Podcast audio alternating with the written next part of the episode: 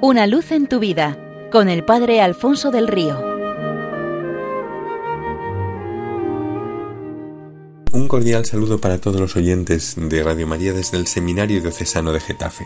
Cuentan que cierto día el sol, viendo que llegaba la hora del ocaso, preguntó a todas las criaturas Me marcho, ¿alguna me podrá sustituir?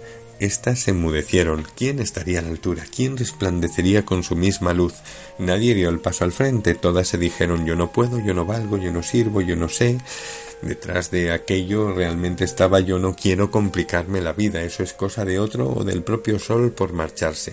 Así pensaron todas las criaturas menos una. Una pequeña lámpara de barro dijo yo lo intentaré, haré lo que pueda. ¿Tú dispuesta a suplir al sol? le dijeron las demás criaturas entre perplejas e irónicas. ¿Habráse visto semejante arrogancia? Bueno, respondió la lámpara, yo pondré cuanto esté de mi parte para hacer las veces de él y os iluminaré en su ausencia. Las carcajadas fueron atronadoras, y en esto el sol, ya ocultándose, miró con gratitud a la lámpara y reconociendo su disposición admirable, la prendió con uno de sus rayos haciéndola resplandecer. Y mientras el sol no estuvo presente, ella fue su más fiel reflejo, continuó su misión de combatir las tinieblas e inundar todo de claridad hasta su vuelta. A lo largo de la historia también Dios ha buscado colaboradores entre los hombres para llevar adelante su plan de salvación.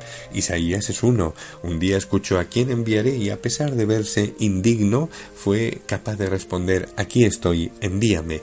Pablo es otro tras la experiencia del encuentro con Cristo en el camino de Damasco, a pesar de haber perseguido a la Iglesia y de sentirse indigno de ser su apóstol, respondió a la llamada de Cristo gastando y desgastando su vida por él, llegando a decir y ay de mí si no evangelizara. Pedro y sus compañeros de pesca Santiago y Juan vivieron la misma experiencia.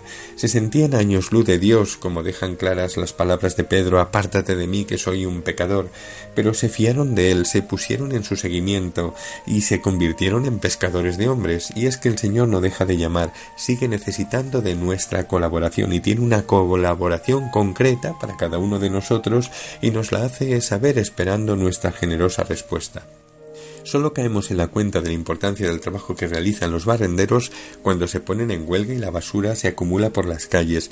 Y cuando todo se resuelve desaparecen otra vez, siguen desarrollando su trabajo sin darse importancia, visten casi como los sacos que manejan, apenas se ve quién empuja sus carritos o si se trata de camiones crean impaciencia entre los conductores, eh, pero nadie piensa en las horas que llevan trabajando en beneficio de todos pues cuentan que todavía más desapercibido pasaba cierto barrendero cojo que repasaba las calles antes de que entraran en escena los fieles de la misa temprana los chavales que iban al colegio, y si ninguno se daba cuenta de él, él se daba cuenta de todo, y se ponía tremendamente triste cuando tenía que recoger los restos de un botellón o de alguno que se había drogado. La víspera de la Navidad nuestro barrendero había empezado a trabajar muy pronto porque tenía muchas cosas que hacer aquel día, terminar el Belén de la abuela, comprar un regalo para su sobrino, confesarse y preparar el traje para la misa del gallo, pero un imprevisto le cambió todo.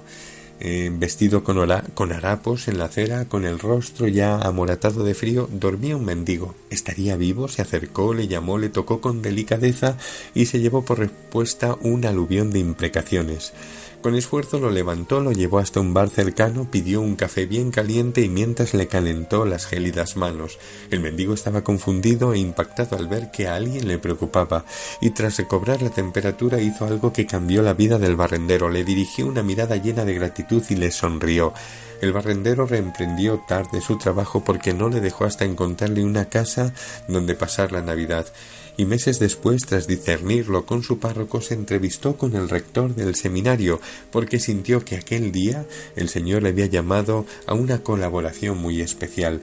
Yo no podré jugar con los chavales porque soy cojo, no haré predicaciones interesantes porque no he tenido mucha instrucción, no celebraré la liturgia con solemnidad porque canto desentonadamente, yo seguiré siendo barrendero y limpiaré las calles de la ciudad de tristeza, soledad y desesperación. El rector, hombre sabio, sonrió ante aquella solicitud de ingreso tan particular y le dijo Y te aseguro que no te va a faltar el trabajo. El Señor cuenta con cada uno para pescar hermanos para su reino. Démosle la respuesta de Isaías, Pedro, Santiago, Juan y de tantos a quienes nosotros también debemos nuestra fe. Seamos de Cristo, solo de Cristo, totalmente de Cristo y para siempre de Él, y compartamos generosamente este tesoro con otros muchos.